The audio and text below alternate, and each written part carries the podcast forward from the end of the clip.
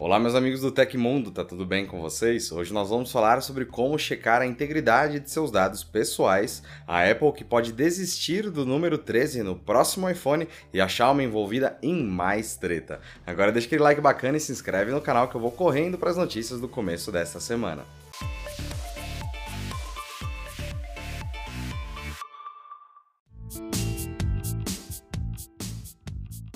Um gigantesco vazamento em um banco de dados do Brasil expôs o número de CPF e outras informações confidenciais de milhões de pessoas. Especificamente, estamos falando dos dados pessoais de mais de 220 milhões de brasileiros. Se você está preocupado, vamos comentar sobre algumas opções para você acompanhar as movimentações em seu CPF ou senhas. Uma delas é o site Have I Been Pwned. Nele você consegue checar se seus e-mails ou senhas já foram vazados. Dessa maneira, você entende quais dados seus podem estar rodando na internet. Outro site bacana é o Registrato, do Banco Central. Nele é possível ver os empréstimos, financiamentos, chaves Pix e contas bancárias em seu nome. Vamos falar também sobre a plataforma Fui Vazado. Este site supostamente indica se seus dados foram vazados ou não neste último mega vazamento. Porém, a recomendação para o uso desse site ainda é de cautela, visto que muitos usuários estão recebendo alertas para phishing. Assim que entendermos melhor sobre ele, comentaremos por aqui. Então, pessoal, acompanhem sempre como seus dados são usados, ativem o segundo fator de autenticação em todas as contas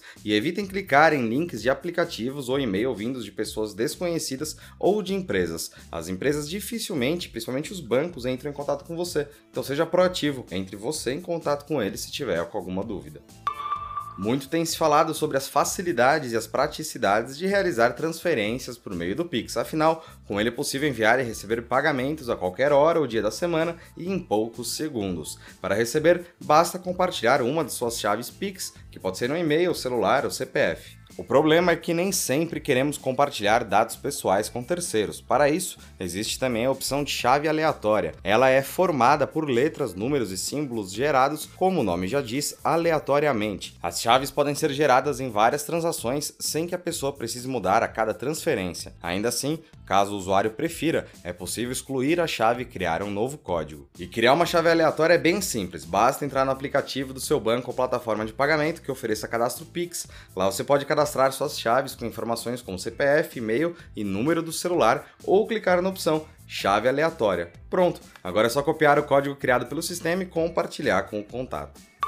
O título oficial de Matrix 4 pode ter sido revelado por uma das maquiadoras do filme. Shunika Terry postou uma foto no seu Instagram com alguns presentes que recebeu da diretora Lana Wachowski e do produtor James McTagg, sugerindo que o filme se chamará Matrix Ressurreição. A imagem mostra ela segurando o que parece ser um livro com detalhes de bastidores e a frase durante esses momentos extraordinários na produção de Matrix Resurrection. O que reforça tudo isso é que Terry removeu a imagem do seu Instagram algumas horas depois de publicá-la. A Warner Bros. também falou que o título oficial ainda não foi definido pela diretora. É comum que em grandes produções os filmes ganhem nomes provisórios para evitar que detalhes da trama sejam revelados por engano. Matrix 4 chega aos cinemas e a HBO Max em 22 de dezembro de 2021. E a fabricante chinesa Xiaomi iniciou uma ação judicial contra o governo dos Estados Unidos e o objetivo é reverter uma das últimas ações de Donald Trump na presidência, a adição da companhia na lista de empresas que são consideradas um risco para a segurança nacional e que devem ter ação limitada no país. De acordo com o comunicado publicado no blog oficial da marca e assinado pelo cofundador e presidente Lei Hun, a decisão foi tomada no fim do mês passado, após a marca afirmar que lutaria para defender os interesses de consumidores e acionistas. Caso seja levada adiante, a medida pode fazer com que a Xiaomi perca contratos e seja impedida de fechar negócios com outras empresas da região. Ela discorda da ação do governo dos Estados Unidos de classificá-la como uma empresa comunista militar chinesa, o que significa que ela é considerada uma possível inimiga do país, é controlada pelo grupo político da região e virou um risco para a segurança nacional. Não há provas de que a Xiaomi esteja envolvida em ações de espionagem ou práticas do tipo. O processo da Xiaomi foi aberto em Washington, nos Estados Unidos, e cita alguns nomes de setores em específico, como o Departamento de Defesa, o Departamento do Tesouro e seus respectivos secretários responsáveis. A administração do presidente Joe Biden adiou a decisão de rever o banimento para 27 de maio.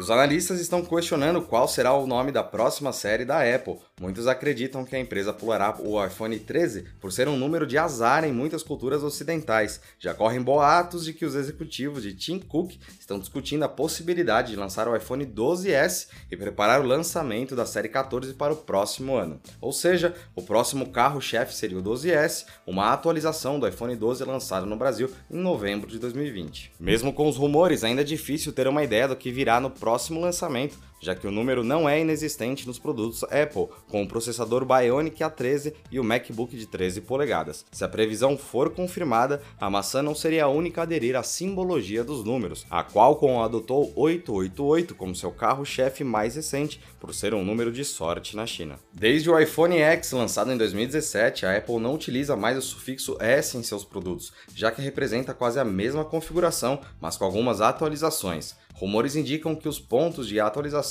do iPhone 12S incluirão uma tela LTPO de 120 Hz, nova câmera CMOS e entalhe frontal menor. E aconteceu na história da tecnologia. Em 1 de fevereiro de 2003, o ônibus espacial Columbia se desintegra durante a reentrada na atmosfera da Terra, matando todos os sete astronautas a bordo. A causa do desastre foi um pedaço de isolamento de espuma do tamanho de uma pequena pasta que quebrou o tanque externo durante o lançamento e atingiu o bordo de ataque da asa esquerda. E essas foram as notícias do Hoje no Tecmundo dessa segunda-feira. Nosso programa vai ao ar de segunda a sexta sempre no fim do dia. Os links e tempos de todas as notícias que a gente deu aqui estão no comentário fixado no YouTube e na descrição do episódio nas plataformas de áudio. Quem quiser assinar o programa como podcast, os links estão na descrição desse vídeo. Aqui quem fala é o Felipe Paião e amanhã tem mais. Você pode me encontrar no Twitter pela Felipe Paião. Espero que vocês continuem seguindo as recomendações da Organização Mundial da Saúde. Um abração e até amanhã.